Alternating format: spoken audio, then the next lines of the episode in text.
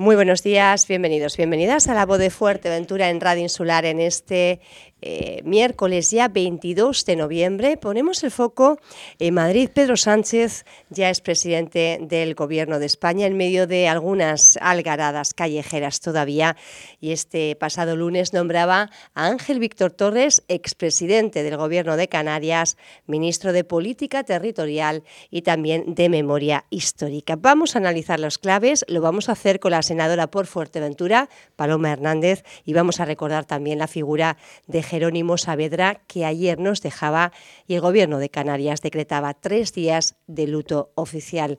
Paloma, buenos días. Muy buenos días, Pía. Empezamos por Jerónimo, se fue, eh, bueno, pues eh, la familia eh, socialista entiendo que está doblemente dolida, uno de los grandes. Uno de los grandes referentes nuestro, yo me acuerdo de él de pequeñita ya de verlo por la isla, en el partido, ¿no? me acuerdo también del consejo que me daba cuando salía elegida senadora. Él había sido senador dentro de, su gran trayectoria política. Eh, un hombre muy cercano, un hombre de partido, un referente, un referente para el socialismo, para la política canaria y para la política eh, nacional. Incluso ayer, eh, de hecho, nos cogía en el Senado. además fue impactante, teníamos allí con nosotras a su sobrina, además, Marta Saavedra, senadora por Gran Canaria. Y claro, eh, pillaba la noticia de sorpresa, eh, había un revuelo tremendo porque, bueno, eh, te digo, a nivel nacional fue ministro dos veces de, Gobierno de España. Y bueno, muy triste, muy triste y sorprendidos y tristes porque, bueno, ha sido ha sido un referente y, además coincidí ayer un día con la toma de posesión de Ángel Víctor Torres, lo que es la vida, ¿no? haciendo coincidir con otro ministro canario, secretario general del partido en Canarias. Y bueno, lamentamos la pérdida y, un abrazo muy fuerte a la familia. ¿no? Dicen eh, en algunas publicaciones hoy, todo el día de ayer también, el presidente, no solo el primer presidente, sino presidente eterno. Totalmente, sí, porque Jerónimo tenía esa, ese carisma, ¿no? ese halo de que era un, a pesar de que dejó la política ya de la primera fila, de primera fila hace tiempo, pero sí que tenía, era eterno, eh, tenía un carisma, una actitud, un, un, era un referente totalmente por su trayectoria, por su sabiduría, por cómo te decía las cosas, por su perspectiva, ¿no? su bagaje, y sin duda ha sido clave en, en, la historia de Canarias, en la política canaria y, el, el, político, yo creo, eh, el gran político de la política canaria, podríamos definirlo porque, eh, bueno, escuchamos las palabras de todos los, de todos los compañeros de otros partidos, otras formaciones y así lo reconocen. ¿no? Dejamos, eh, mandamos un abrazo fuerte a toda la familia socialista y también a la familia de Jerónimo Saavedra y nos centramos ya ayer, como decía usted, eh, tomaba posesión de su cargo Ángel Víctor eh, Torres en el gobierno de Pedro Sánchez. usted ha estado en Madrid siguiendo muy de cerca todos los acontecimientos. Hemos visto una Madrid, sobre todo por algunas zonas, la zona de la calle Ferraz, donde está la sede del Partido Socialista, bastante incendiada. Eh, bastante agresividad en las calles, ¿no, Paloma? ¿Qué valoración hace con lo, que, con lo que se ha vivido? Sí, es verdad que tanto la semana pasada como esta hemos tenido pleno, sesión plenaria en, en el Senado, porque es verdad que aunque el Congreso todavía no está andando, nosotros en el Senado sí hemos tenido ya varios, varias sesiones plenarias. Allí me, me ha acogido, me ha acogido también la investidura, pude asistir el jueves a la investidura del presidente, eh, ayer en la toma de posición de Ángel Víctor, y bueno, es verdad que la situación violenta han sido situaciones muy de mucha agresividad, de mucha violencia. Eh, en las calles eh, mm, eh, confrontación, si te veían que eras, salías de, alguna de las cámaras o, intuían que podía ser política, pues se te dirigían y te, insultaban. ¿no? A un compañero diputado le tiraron, varios diputados el jueves le, tiraron huevos y los agredieron. Entonces, mucha agresividad y, además también el Partido Popular porque no lo ha condenado firmemente. En el Senado se lo recriminamos ya la semana pasada, eh, no condenar esa violencia, no condenar eh, las palabras, la incitación, ¿no? con, con la palabra amenazas, lo vas a pagar caro todo eso y la verdad que no se ha desmarcado en cualquier caso, de Vox, no se ha desmarcado y eso el Partido Popular la verdad que está siendo bastante poco inteligente porque están yendo a la par con la con la actitud, bueno, ya lo veíamos concentrándose en manifestaciones en Madrid, en la sede de Ferraz y bueno, eh, tremendo, una vergüenza, tremendo la, la situación que han vivido los compañeros en Ferraz. Y de todas maneras sí se ha notado que ha ido perdiendo un poco de intensidad en estos últimos días. Yo creo que también la estabilidad de ya tener un gobierno, tener un presidente y una hoja de ruta clara, que ya el presidente dibujó en, su discurso. Yo creo que esperemos que esto vaya eh, calmándose, vaya entrando la cordura y la sensatez, porque lo que no puede ser es que se encuentren pistolas, armas en la sede de Ferraz, que la tenían varios manifestantes, o se está incitando como se está incitando al odio, porque mm, esto puede, puede, puede acabar mal y eh, hay que hacer un llamamiento a la cordura, a la sensatez, al diálogo y a la política, que eh, de eso se trata. La verdad es que son situaciones que recuerdan a, tiempos, a tiempos pasados, Paloma, pero hay eh, bueno, pues algo que ha encendido esa mecha, que es esa anunciada ley de amnistía. Parece que empieza a caminar, en principio, eh, en el Congreso. ¿Cuál es eh, la valoración, usted como, como socialista también, cómo se han tomado las negociaciones? Veíamos como al inicio, sobre todo, grandes referentes como Felipe González o, incluso Guerra, dentro de las filas socialistas, eran críticos con con dar vía libre a, esta ley. Eh, ¿Usted qué, valoración hace? Vamos a ver, los tiempos cambian. A mí, en este caso, también hubo manifestaciones para que España no entrara en la OTAN en la época de Felipe González y, bueno, y se entró y se, se, tomó una decisión. ¿no? Yo creo que los tiempos cambian, eh, la política cambia, avanza, hay que adaptarse a las situaciones, a los nuevos tiempos. Hay que leerse primero, yo invito a todo el mundo a que se lea primero la ley de amnistía y hablemos en consecuencia, porque aquí todos nos apuntamos eh, a hablar eh, a la ligera y, a opinar, ¿no? Entonces, primero yo creo que tener conocimiento, la ley de amnistía lo que hace es, una norma jurídica, es una figura jurídica que existe, ya se aplicó en el año 1977, ya, ya hubo una ley de amnistía en España, ya se amnistió a unos y a otros, porque la situación política en ese momento lo requería. Era llegar a la concordia, al acuerdo y cerrar heridas. Se amnistiaron a gente que había matado eh, se habían matado entre ellos. Eso, eso, eso, fue muchísimo más duro, ¿no? Pero se tuvo altura de miras y se avanzó en ese sentido. En esta amnistía lo que se eh, acota es la, la franja temporal de los, los, eventos ¿no? que sucedieron en Cataluña, el 2013 creo que lo recoge hasta el 2023, si mal no recuerdo, vienen acotados, vienen fijados unos eventos concretos con unas causas concretas. Y es una norma jurídica, además, que se contempla en Europa, se contempla en muchísimos países, en el, ordenamiento jurídico europeo, para cerrar heridas dentro de unas circunstancias especiales, sociales, que, hay, que convulsionan al país y que lo que se hace es, eh, se hace esta ley para cerrar esas heridas, avanzar y sacar de lo penal algo que debía ser político, ¿no?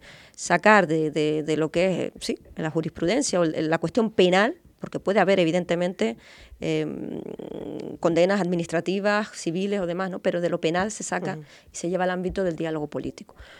Eh, hay que tener en cuenta que aquí no hay solo políticos, que a veces estamos focalizando, ¿no? La, amnistía va a ser también para, para muchos policías que se vieron envueltos, eh, fuerzas y cuerpos de seguridad del Estado que se vieron envueltos en, en bueno, en estos procesos ¿no?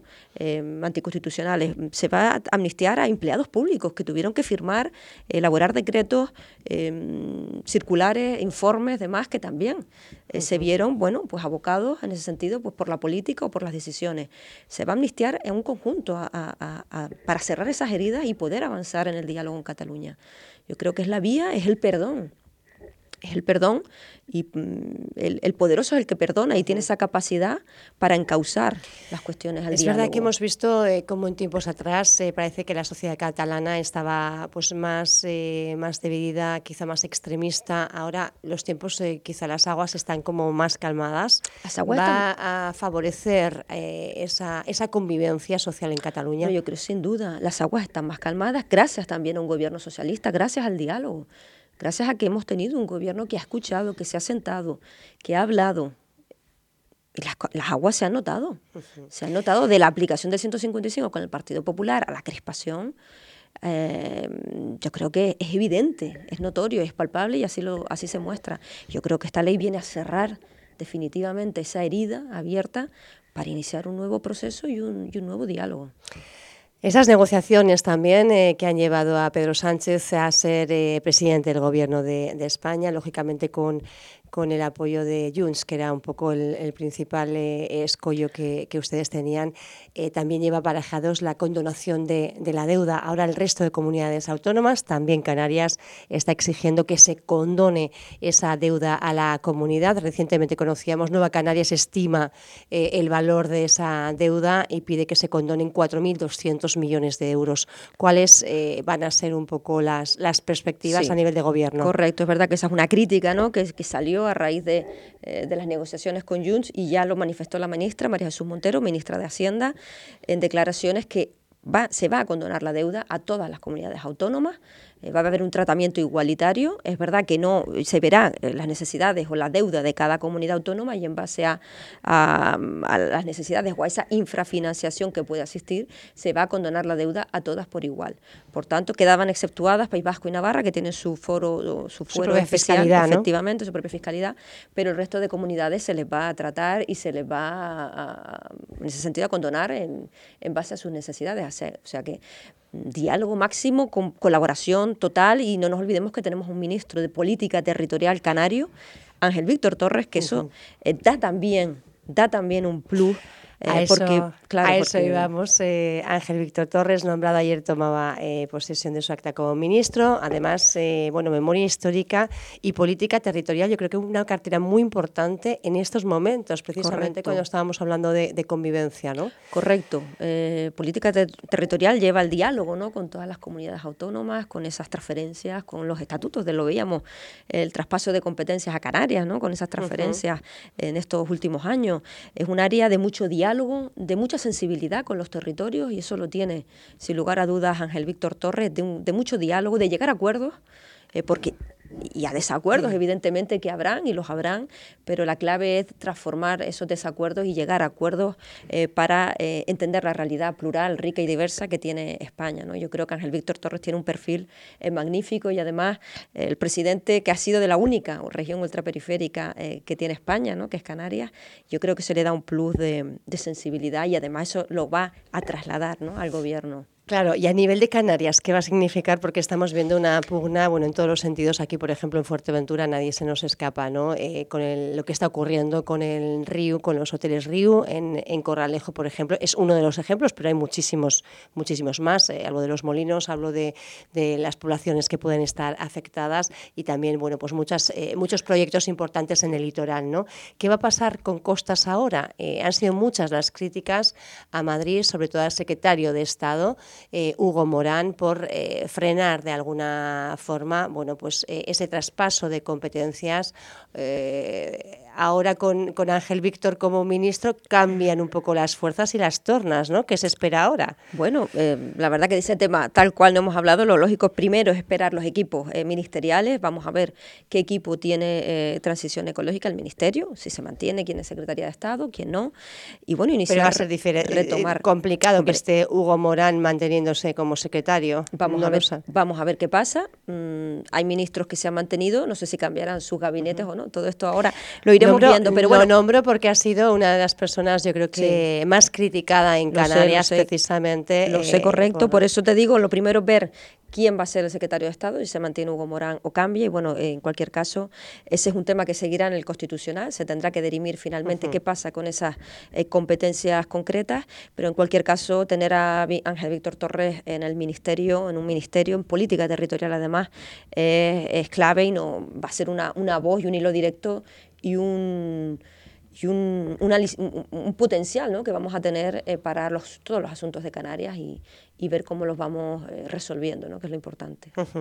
Decíamos fuera de micrófonos, eh, hay asuntos importantes que afectan al final eh, a, la, a, la, ciudadanía en el día a día, decisiones que se toman y, y, medidas que se impulsan. Y hablábamos, por ejemplo, de ese, de ese bono vivienda que se transfiere desde, desde el Gobierno del Estado a las comunidades autónomas y por diferentes motivos parece que no acaba de llegar al final al destinatario final, que es el joven ¿no? que precisa de ese, de ese bono.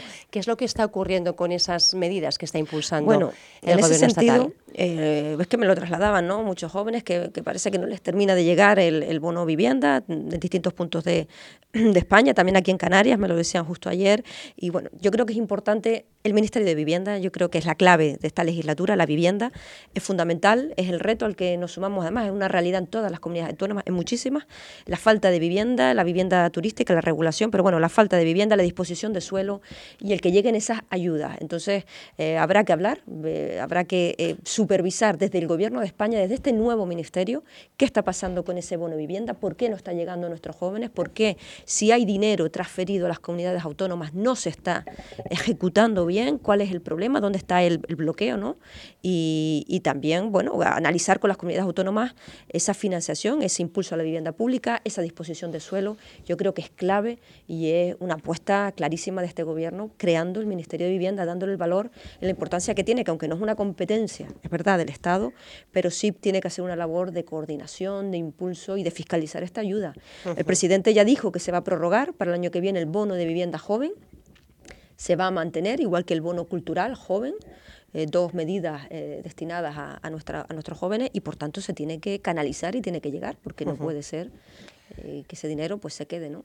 Estamos hablando, decía, de, de, lo que es el tema de la vivienda, una de las prioridades en esta en esta legislatura, pero hay algo que va bastante aparejado y es ese eh, alquiler eh, turístico, el alquiler vacacional. Estamos viendo cómo a nivel de Consejería del Gobierno de Canarias están intentando dar pasos eh, a través de la consejera Jessica de, de, León para por lo menos limitar un poco, pero ¿qué es lo que puede aportar el Gobierno del Estado en esa, en esa línea? Lo digo porque ustedes ha sido hasta ahora portavoz de turismo en la comisión, en portavoz de la Comisión de Turismo en el Senado y además es un cargo que Sí, correcto. Además, estoy esperando a sentarme a reunirme con el nuevo ministro del área de, Industria y Turismo eh, para ver eh, qué medida, porque el anterior ministro, nuestro canario Héctor Gómez, ¿no? él ya había manifestado así un mes quería, que quería eh, convocar a las comunidades autónomas para afrontar la cuestión de la vivienda vacacional, ver qué marco jurídico se le puede dar del Estado, porque también bueno, es una competencia,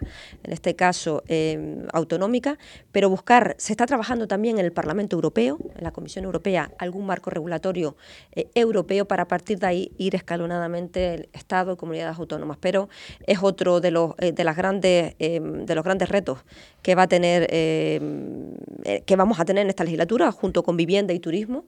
Ya eh, Portugal el año pasado tomaba medidas para el control de la vivienda vacacional. Madrid va, va también a sacar medidas en los próximos meses, anunciaba su alcalde. Por tanto, vemos que hay alcaldes, hay, hay gobiernos hay que buscar un marco común, un marco común y a partir de ahí que cada comunidad autónoma desarrolle su, sus características en base a sus necesidades. También entiendo que será, pero es un tema que tengo sobre la mesa. creo que es el primero que quiero hablar con, con el ministro de Turismo.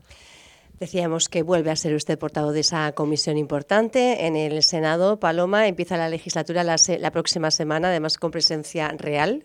Correcto, tenemos la sesión conjunta de apertura, el Congreso y Senado, diputados y senadores nos reunimos conjuntamente para esa, ese inicio oficial con la asistencia de los Reyes el 29 de noviembre. Estaremos en Madrid para ya dar curso a, a la legislatura, además debatiéndose con, en primer lugar, la ley de amnistía.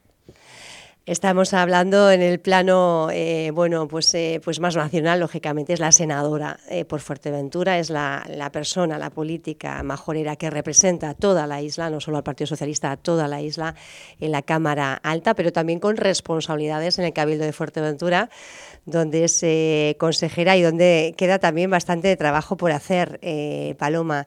En este, en este momento están ustedes también impulsando una medida de dinamización comercial, creo que empieza el, día 24, este jueves, precisamente, eh, una buena noticia para las economías eh, domésticas, ¿verdad? Que van a ver cómo esos bonos de consumo se ponen por fin a partir de las 10 de la mañana, creo que es. Correcto. El día 24, este jueves en la calle. Cuéntanos un poco. Viernes, estoy yo confundida con los días. ¿eh? Exactamente, el viernes, pues más. El viernes, nada, salen a la venta esos bonos consumo, donde podrás adquirir hasta 15, un total de 15 por persona, por DNI, tienes que poner tu DNI, y podrás adquirir esos bonos que tú luego puedes canjear en, los, en una serie de establecimientos adheridos. Eh, es verdad que se están adhiriendo cada vez más y más eh, locales. Vamos a puntualizar porque eh, esto generó cuando, cuando salió la presentación y, publicamos la noticia, generó cierta controversia. porque parece que la gente, bueno, pues igual no nos hemos explicado bien. A ver.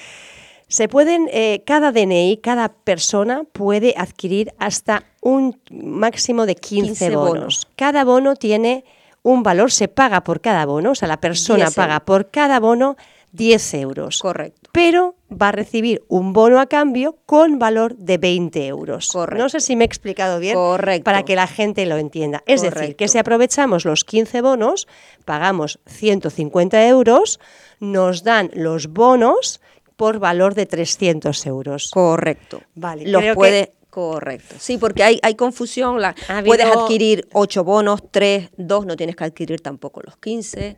Puedes usar los 15 en una única compra o no, o puedes usarlo escalonadamente hasta el 31 de enero. Tienes margen también, la ciudadanía tiene margen para usar. Puedes usarlo en cualquier establecimiento de la isla, no solo en tu municipio, sino en cualquier establecimiento De la isla que esté adherido. esté esta, Es la, adherido. esta es la otra pata. Correcto. Eh, Paloma, hasta el momento, ¿cuántos establecimientos en Fuerteventura se han adherido a esta campaña del bono consumo? A fe- al viernes, a fecha de viernes, me habían dicho que habían unos 80. Unos 80 establecimientos. 75, 80, sí. ¿De qué tipo, Paloma? Tiene ¿Qué, que qué ser- podemos encontrar? Claro, textil principalmente, es, es textil. Eh, se trata de incentivar, no hay cafeterías, por ejemplo, no hay restaurantes, eh, no hay farmacias. no Se hay entiende todo el que, tema de que en estas fechas, además, eh, son comercios de alguna forma, establecimientos que ya están dinamizados por las Claro. propias fechas, pero había que hacía Hombre, falta al, al comercio local, al es un comercio impulso, de correcto, de no, no están los centros comerciales, evidentemente tampoco, porque bueno, nosotros lo que queremos es llegar a ese pequeño comercio, a ese comercio local, a ese comercio de proximidad, eh, sobre todo también al comercio textil, y bueno, ayudarles en esta época navideña, dándoles un impulso, porque bueno, cada, cada ayudamos ¿no? al ciudadano con, con, ese, con esa mitad, ese, esa parte del bono, y bueno, y ese dinero que entra igualmente también al, al comercio, ¿no? Entonces... Podemos ir conociendo ya eh, esos eh, 70, 80 establecimientos. Están en la página web, pueden consultar en la página web y ahí ya van saliendo eh, todos esos establecimientos que ya están adheridos y que a partir del 24 ya pueden, si quieren ir a hacer sus compras, canjear, si prefieren esperar. Pero bueno, va- y se van a ir actualizando, no olvidemos, porque los, los comercios se pueden ir adhiriendo durante toda la campaña. ¿vale? Entonces se irá actualizando siempre eh, esa lista de, de comercios adheridos. Bueno, yo creo que lo hemos explicado bien para que la gente eh, no tenga, no tenga dudas. Existe además esa, esa página web donde puede la gente ampliar más información. Correcto. Más cuestiones también, eh, no solo es usted eh, consejera de Desarrollo Económico, también de seguridad. Aquí quería preguntarle sobre el campo de tiro de pájara. Es verdad que en el pasado sesión plenaria, eh, por unanimidad, se apoyaba una, una moción, por unanimidad, incluso con el apoyo de los consejeros del Partido Popular, para no solo no, que no se amplíe el perímetro del campo de tiro, sino para desmantelar también las instalaciones. Esto ha generado eh, cierta controversia. Sí, ¿Cómo están las cosas? A ver, eh, ha generado controversia, sin duda. Eh, para defensa, el, para el Ministerio, el campo de tiro de pájara es vital. Eh, para seguridad nacional, eh, somos frontera sur eh, de la OTAN también. Y como está ahora mismo la situación en, geopolítica ¿no? a nivel internacional, bueno, es una cuestión que ahora mismo, es verdad que ha sido una intención, es una cuestión quizás de intenciones, pero ahora mismo pues no se plantea desde el Ministerio.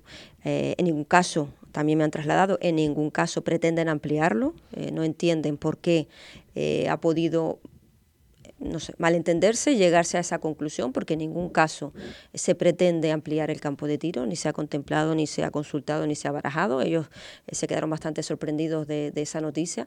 Y, pero bueno, yo creo que ante ese miedo, ante ese, esa, esa noticia que parece ser que llegó, que se podía ampliar con unas cuestiones del plan general de incluso, pájara, por lo visto. con unas cuestiones del plan general de pájara, yo no sé mm, correctamente eh, eh, qué ha pasado con esas delimitaciones posibles mientras se está tratando esa, otra cuestión urbanística, em, pues yo creo que ha sido un ponernos en avance y quizás eh, en ese caso pues ese último punto de desmantelar eh, em, a mi punto de vista no, iba a lugar porque en ningún caso se ha planteado, lo ha planteado el Ministerio.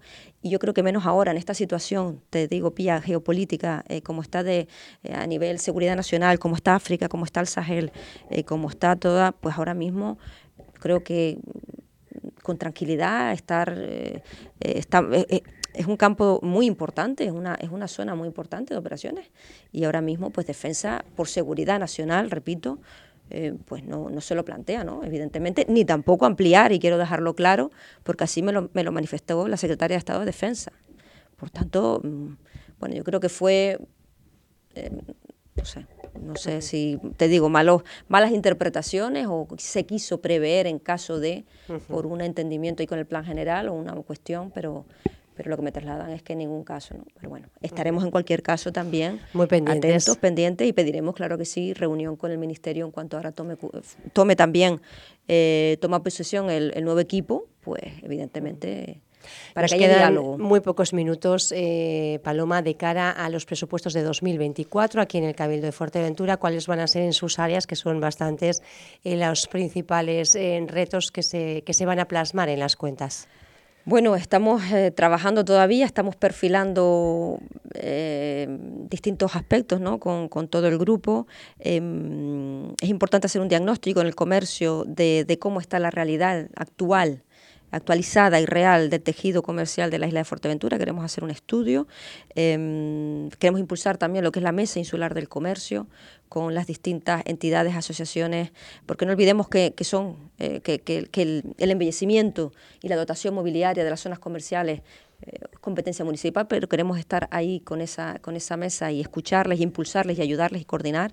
Y bueno, queremos retomar también ver la, la, las zonas comerciales abiertas, esos proyectos que habían de zonas comerciales abiertas eh, que quedaron pendientes y bueno, uh -huh. que hay ayuntamientos que están interesados en retomarlos. Eh, y bueno, estamos también para y actualizar el plan director de zonas comerciales abiertas es fundamental. Vamos a tener la visita mañana del director general de comercio, David Mille, para recorrer con los concejales de las áreas eh, sus distintas zonas comerciales y ver de primera mano qué necesidades, qué proyectos podrían plantear y, cómo, cómo, y, y, y qué modificaciones pueden hacer a ese plan director.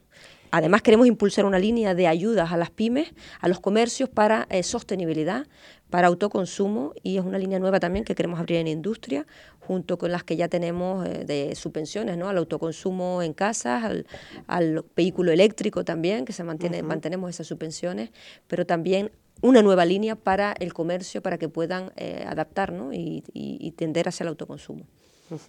En este un minutito, sostenibilidad ambiental también es una de sus áreas. Eh, qué complicado es impulsar las renovables, garantizar el suministro y a la par ser sostenible y encima sin un documento que recoja y que refleje el ordenamiento de totalmente, ese planeamiento, ¿no? Totalmente, Pía. Es complejo porque nos movemos entre eh, el, el, cuidado del medio ambiente, la sostenibilidad, la integración, pero también en evitar ceros energéticos que ya hemos visto que tenemos riesgo de ceros energéticos, necesitamos más potencia, hay informes, eh, bueno, ya lo decía el, consejero del Gobierno de Canarias de Transición Ecológica y Energía hace unas semanas aquí en Fuerteventura, tenemos falta de suministro urgente para evitar caer en ceros energéticos, pero necesitamos un, un necesitamos un planeamiento, necesitamos una ordenanza que regule eh, qué zonas podemos ubicarlo, en qué zonas y de qué manera. Tenemos un 20% ahora mismo en renovables, eh, Fuerteventura tiene un 20% en consumo y tenemos que llegar al 2030 al 60% según informes del Gobierno de Canarias. Del 20 al 60 tenemos que pasar en seis años con energía eólica o fotovoltaica. Eh, Otras cuestiones que nos quedan también pendientes, eh, Paloma, y estoy apurando hasta el último, hasta el último minuto, era ese eh, qué es lo que pasa con esa planificación del Estado en cuanto a la pesca tradicional majorera. La presidenta del Cabildo, eh, Lola García, anunciaba medidas legales contra el Estado. Lo, lo, lo, veía en prensa la ubicación de los pueblos, los planes de ordenación marítima. Vamos a ver, es una directiva europea que ordena al Gobierno de España a establecer qué zonas podrían podrían ser susceptibles de ubicar la eólica marina, ¿no? Esos uh -huh. molinos, planes de ordenación del espacio marítimo y salen cinco zonas en todo el territorio español, una es Canarias, eh, pero bueno, nadie dice que se vayan a colocar ni ahí, ni, ni ya, ni mañana, ni, ni que no vaya a haber diálogo, ni es una primera toma. Es verdad que el gobierno de Canarias hizo las respectivas alegaciones en su momento, eh, han resuelto y habrá que ver, ¿no? Habrá que ver cómo queda esa ordenación, pero bueno, no habrá que hacer las obligaciones oportunas que se consideren. Es verdad que evidentemente se tienen en cuenta todas las zonas especiales, eh, reservas, eh, zonas marítimas, LIC, por tanto, Pero se abre la puerta, quiero decir que si no eh, estuviera dibujado en el mapa esa, claro, esa zona, se tiene, ya bueno, se descartaría. ¿no? Europa nos pide, díganos ustedes, so, eh, márquenos qué zona, evidentemente ¿Qué Canarias. de maniobra entonces hay todavía? No, hombre, hay para hacer claro las alegaciones correspondientes de sí, entendemos que sí, que no y demás, pero bueno, ahora mismo es verdad que me dicen que es Gran Canaria en donde sí se podría ubicar solamente eh, la eólica marina ahora mismo, y por tanto solamente Gran Canaria. Habrá que ver, ahora me pillas un poco que no, no, tengo en mente el plano, es verdad que Fuerteventura tiene bastante zona, pero evidentemente eh, tendrá que hacerse con la voluntad, con el visto bueno de, de, de, las, de los sectores afectados, como puede ser la pesca, lógicamente. Mucha preocupación, lógicamente, por los profesionales. Lógicamente, pero que es una cuestión que viene, viene ya desde hace eh, bastantes meses, sin un año, tramitándose con reuniones con el sector, reuniones con el gobierno de Canarias, eh, reuniones con los responsables del Cabildo Insular y seguramente habrán hecho las alegaciones en su momento también. Pero bueno, en cualquier caso eh, es otro tema que, abordaremos sin lugar a dudas. Paloma Hernández, se nos acaba el tiempo que teníamos eh, previsto. Le agradezco muchísimo que haya estado con nosotros, dándonos cuenta además de lo que ocurre más allá de, Fuerteventura, con ese hilo directo en, Madrid, presencia directa de la senadora por Fuerteventura. Gracias por haber estado con nosotros en Radio Insular. Gracias a ustedes y cuando quieras eh, volveré. Un saludo. Gracias.